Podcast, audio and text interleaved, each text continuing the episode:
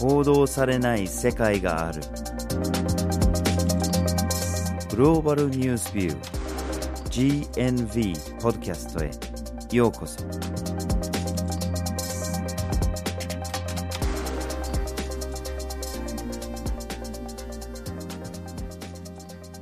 今回のポッドキャストをお送りするのはバージル・ホーキンスと岩根あずさです。はい。今回のポッドキャストのテーマは民間軍事会社です。はい。まあ、英語で言うと Private Military Corporation ですね。略して PMC ですね。はい。で民間軍事会社って言われても何なのかと思う人がいたりするかもしれないんですけれども、まあ、悪く言えばっていうか分かりやすく言えば傭兵ですよね、はい。まあ、民間軍事会社っていうのは綺麗事であって結局のところは傭兵だっていうふうに思っちゃうのかもしれないですね。はいでイメージとしては戦争をビジネスにしているであったりとか相手とか手段を選ばずにお金が儲けられるのであれば何でもするっていうイメージもあるかもしれませんでさらに現代に傭兵がいるのかって言われるとえそんなことってあるのかなって思われるリスナーの方もいるかもしれないんですけども今日はこのテーマを取り扱っていこうと思っています。うんでなぜかというと存在してるどころかうん、現在非常に規模が大きいんですよね。たくさんの人がたくさんの国、たくさんの紛争の現場で動いているというのが現状です。はい。そこで今日のポッドキャストではまずはじめに民間軍事会社とはということについてお話をして2つ目に民間軍事会社の課題最後に民間軍事会社の可能性という3つの視点からお送りしていきます。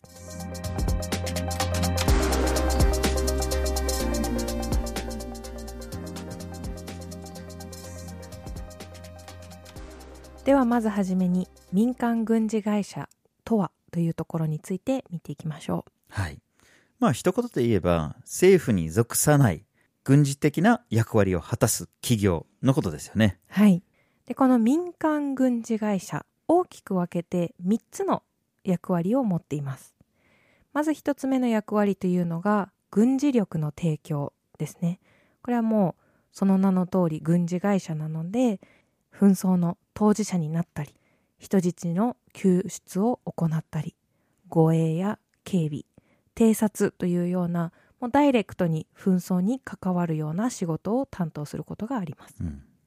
で2つ目の役割なんですけどもこちらは後方支援の提供ということで直接紛争地に踏み込まなかったとしても運送であったりとか物流ルートの確保といったようなサポートを行うことがあります。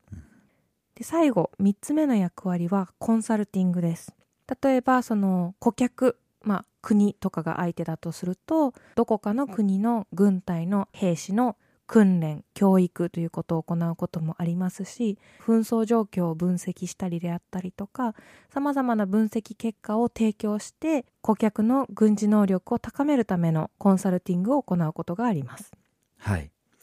で、第二次世界大戦以降からこういうような企業が現れ始めたんですけれども、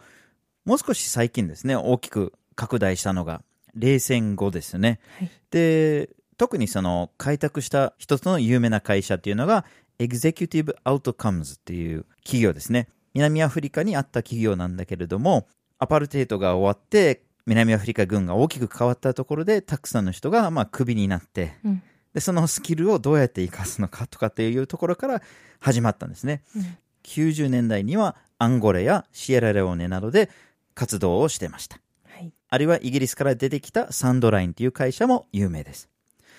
ただ、最も発展してきたのがアメリカですね。911の事件ですね。2001年以降に特に増え始めたんですね。2003年にアメリカがイラクに介入した時に、その米軍に属する人数の半分ぐらいまでが民間軍事会社だと言われてるんですね。で、それ以降、さらに増えて、2016年の時点で、アフガニスタンでアメリカの正規軍の3倍の人数が民間軍事会社に所属しているとされてるんですね。うんこれアメリカに雇われた民間軍事会社のですね人ということですよね。まあ、下請けっていうような形ですよね。うんこれは軍事力の提供も、後方支援の提供も込みですよね。はい。でそれに従って非常に大きな企業が生まれてくるわけですね。1万人の従業員を雇うほどの企業が生まれてくるわけですね。ブラックウォーターだとかダインコープだとかそういうような企業がイラク戦争とかアフガニ戦争の時に非常に有名になった企業ですね。で民間軍事会社以外に民間警備会社っていうのもあるじゃないですか。はい。まあ日本にもたくさんありますよね。はい。じゃあその民間軍事会社と民間警備会社ってどこに差があるのかっていうのは結構微妙なところがありますよね。うん。まあ例えばその仕事が護衛だとか警備だとかってなると、じゃあそれは平常時のところでの任務になるのかそれとも例えばイラクでの米軍基地の警備を担当するものだとかうん。これによって変わってきますよね。はい。で両方を担当するものもありますしそのこの会社が民間軍事会社なのか民間警備会社なのかよくわからないものもあるんだけれども両方の役割を果たすものとして有名なのがイギリスに拠点を持つ G4S ですねうん。非常に大きな会社でこれはですね単独従業員数で言ったら世界に2番か3番を争う人数を雇ってるんですよこれすごいですね。60万人以上いるらしいですよね、うん。まあ、なので、この2、30年で、この民間軍事会社っていうのはどれだけ発展してきたのか、で世界の戦場でどれだけの役割を果たしているのかっていうのが少し見えてきたんじゃないかなと思います。はい。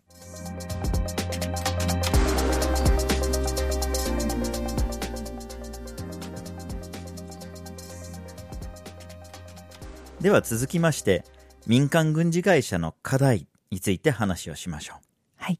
民間軍事会社様々な課題があるというふうに言われているんですけども、今日は4つの課題に焦点を当てていきたいと思います。はい。で、最初に話すのが、紛争当事者の行動が見えないという問題についてです。はい。まあ、先ほど、米軍が下請け的な形で民間軍事会社の人をたくさん使っているという話をしたんですけれども、なぜそこで正規軍ではなく、わざわざ民間軍事会社に委託するのかっていうことを考えなきゃいけないんですね。で、広報支援とか、コンサルティングとかの場合は、まあ、効率を上げたいだとか、うんあるいはどっかでのその政治と金のつながりとかっていう理由は考えられるんですけれども、軍事力の提供について考えたときに、国が軍事行動からの距離を置きたいっていうことが考えられるんですよね。うん。要するに、本来なら、その国がそこで戦っちゃいけない、あるいは戦ってるようには見せたくないっていうケースもあれば、死者が出た時に責任を取らなきゃいけないのか、取らなくてもいいのかっていう点もあったりするんですよね。うん。で、例えば、最近出てきた、かなり闇に包まれてると言われてる、ロシア政府の下請けを受けてることが多いワグナー社なんですけれども、うん。アフリカ、中東、ウクライナとかで、ロシア軍が活動していないとされてるところで活動してるとうん。いうふうに言われたりしてるんですね。うん。で、何かがあった時に、いや、それは関係ないと。ロシアが、まあ、言い切れるわけですね。うん。あるいはもう少しその、公に出てきてるような、例えばアメリカのブラックウォーター社ですね。今はアカデミー社って解明されてるんですけれども、結構公に活動してるんですけれども、そこの死者が出た時に、これが米軍の兵士じゃないんですよね。うん。なので、政治的な責任があんまり発生しないというか、あれは民間軍事会社の人だから、別に国として考えなくていいとうん。いうような状況になったりするわけですね。はい。で、実際イラクとかアフガニスタンでも民間軍事会社の死者が正規軍の死者より多いわけですよね。はい。二つ目の課題として、この民間軍事会社、どのような案件を引き受けるのかということも非常に重要なポイントになってきます。そうですよね。そのイメージ的に、まあ、相手を選ばないとか手段を選ばないとかっていう話だったんだけれども、そもそもその雇い主は誰なのかと。自国政府なのか、他国の政府なのか、それとも企業なのか、それともクーデターを企んでる人々なのかって。で実際この例が赤道ギニアでありましたよね。うん。クーデター未遂で終わっちゃったんだけれども、実際その民間軍事会社の人たちが雇われて、クーデターを実施するところだったんですよね。うんで、その雇い主が誰であろうと、どういうような内容の案件かですよね。うん例えば、政府であろうと、企業であろうと、鉱物資源を確保する、例えば鉱山を守る、そういうような任務を与えられたら、それを優先したときに、その周りで紛争があったとしたら、人道的な問題がいろいろと発生してくる可能性があるんですよね。うんまたもう一つよく言われるのが、民間軍事会社が利益のために動いてるんだから、それなら紛争を長引かせるインセンティブがあったりするんじゃないかとか、うんっていうふうに言われたりしてるんですね。はいでは、三つ目の課題ですね。どの法律に従うのかっていう問題ですね。はい。で、これ、どのような案件を引き受けるのかというところとも関わってくるんですけども、民間軍事会社、雇い主は、時には政府、時には民間企業、時には他国の政府と、もう本当に様々な人が顧客となります。で、そういった中で、いつ、どこの国の法律に従うのか、国際法はどこまで適用されるのかというところが非常に曖昧になってしまっています。で、現在のところ、国際法上、紛争時でも民間人を狙って攻撃などをするということは禁止されています。で、これは民間軍事会社にも適用されているんですけども、うんその一つ目の課題と二つ目の課題とつながってくるんですけども、その武力行為が分かりにくい、誰に雇われて動いているのかも分かりにくいというところで、非常にこう曖昧な綱渡りをしているような状態になってしまっている場合もあります。うん。で、さらにこういった問題があるので、2001年に国連で採択された条約の中に、傭兵を禁止しようというものがありました。ただこれは民間軍事会社を含むのか含まないのかというところも曖昧だったり、でさらに国連加盟国の中にも民間軍事会社や傭兵というのを活用している国がたくさんあるので、なかなかたくさんの国がその条約に批准していかないという問題があります。はい。そして最後の四つ目の課題です。人材に関する問題です。はい。で、民間軍事会社、民間の会社なので、利益を追い求めなければいけないというのもありますし、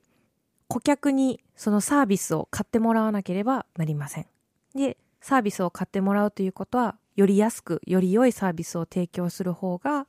サービスを利用してもらいやすくなるというのは、これはもうマーケットの仕組みがそのまま適用されるんですけども、そうなった時に、安く良いサービスを提供したいというインセンティブが働きます。そうなると、民間軍事会社を支えているのはたくさんの兵士なので、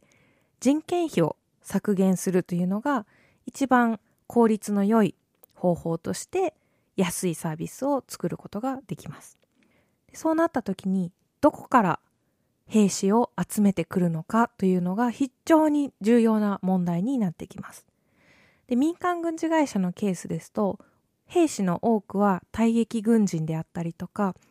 その実戦経験がある人物だったりすることが多いんですけどもこの民間軍事会社の資金が潤沢で高い費用を払ってでも兵士を雇える時代では欧米の退役軍人を雇っていたのがだんだんと資金的に苦しくなってくるともう少し人件費の安い南アジアそれでもさらに人件費を削減しなければならないとなってアフリカというふうに兵士を確保する場所もどんどん移ってきています。ですよね。で、ひどいケースだと、とにかく人件費の安いところ、だけど経験者が欲しい。うんでそうすると、シエラレオーネとか、子供兵がいっぱい使われてたところにわざわざ募集かけに行って、で、やっぱりその戦闘経験のある元子供兵が雇われたりするっていうことがあったんですね。はい。で、これがやっぱりその戦場にいるだけでもものすごいトラウマを受けてるっていう人たちが使われるっていうケースが暴かれたこともあります。はい。さらにリクルートの段階で詐欺まがいの方法で兵士を確保するというケースも見られています。うんで、一つご紹介したいのが UAE に本拠地を置く会社が警備員としてスーダンの青年をリクルートしました。でこのスーダン人の青年たちは警備員としての職ならばということで応募して採用されたんですけども実態としては採用された後に兵士の訓練が始まってリビアやイエメンといったところに派兵されていくことになったというようなケースもあります。ひどいですね。はい、まあ本当に民間軍事会社にまつわる課題が山積みですね。はい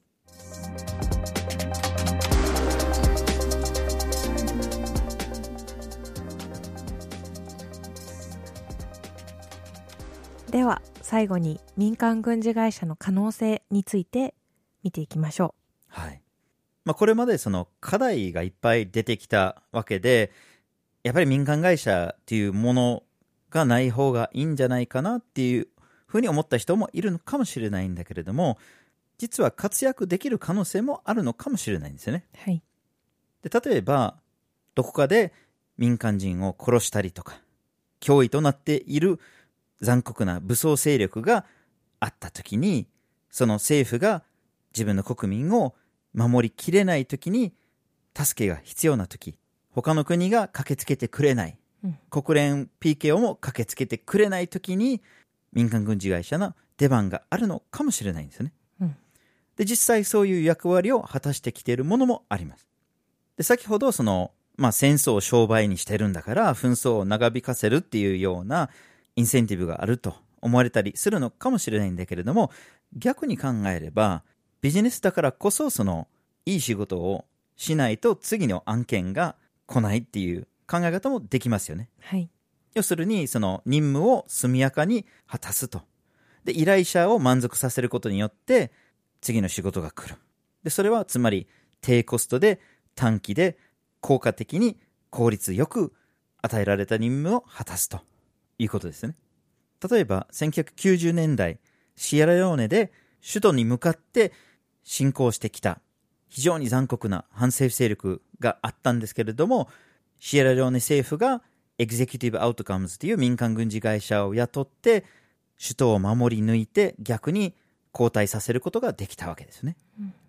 でその会社が90年代で終わったんですけれども同じその創設者がステップ STTEP という会社を立ち上げて今度はナイジェリアでボコハラムを同じように撃退させることができたという経緯があるんですね。まあ、このように望ましいと考えられるような働きをしているという考え方もできるのかもしれません。はい。ただ一方で、マーケットに任せて、市場の原理に任せて、安くいいサービスだけを追い求めていけばいいのかというわけでももちろんないと思います。というのはやっぱり紛争であったりとか軍事力っていうのは人道に直接に関わってくる問題なので国際的な規範であったりとかルールであったりとか市民がちゃんとそこに関して情報を得て意見を言って監視していくということも必要になってくると思います。うん。で先ほど言った国際法が曖昧になっているという問題にも関わってくるんですけども法律の問題というのが民間軍事会社を語る上ではやはり避けては通れない部分が大きいので例えばある国が顧客となった場合に民間軍事会社が一時的にその国の国軍の一部となって現地の法律や命令系統に従えばいいんじゃないかという提案もあります。はい。でその依頼を受けるのは国という制度を確立した主体のみを顧客としていけばいいというふうに言われているんですけども一方で例えば国民をものすごく弾圧している国があってそこの市民たちが立ち上がりたいけども軍事力が足りないので民間軍事会社にどうにか力を貸してもらえないかってなった場合に国だけを顧客としてしまうとなるとそれは不可能になってしまうわけですしじゃあそういった軍事的なサービスを受けることができるのが国という主体だけでいいのか国だけが正当な主体であるとは一概に言い切れない部分もあります。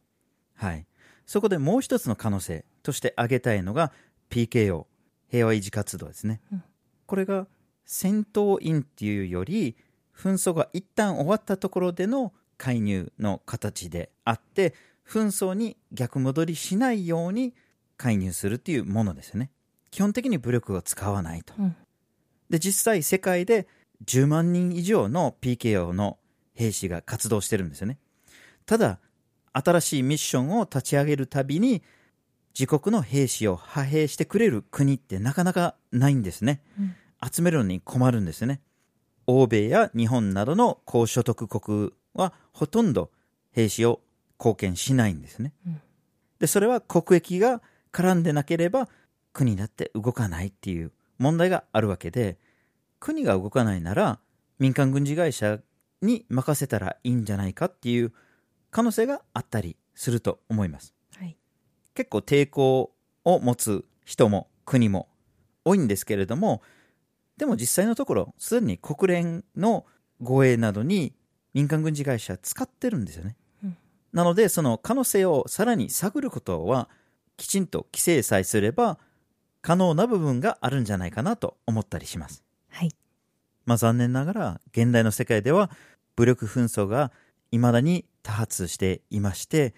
民間人を守るため、あるいは平和をもたらすために、平和維持活動だったり、あるいはもう少し強い武力を用いた、まあ、必要悪としての軍事的な行動が必要とされる場合があるのかもしれません。その中で民間軍事会社の役割があるのかもしれません。しかし、最終的には武力紛争は武力行為で解決するものではなく、政治的な解決策が最も重要なものになります。民間軍事会社に目を向けると同時に、紛争の根本的な原因を取り除き、政治的な解決をもたらすことに力を入れていただきたいと思います。はい。今日のポッドキャストでは民間軍事会社というテーマでお伝えしました。まずはじめに民間軍事会社とはということについて話をして、二つ目に民間軍事会社の課題、最後に民間軍事会社の可能性という3つの視点からお送りしました。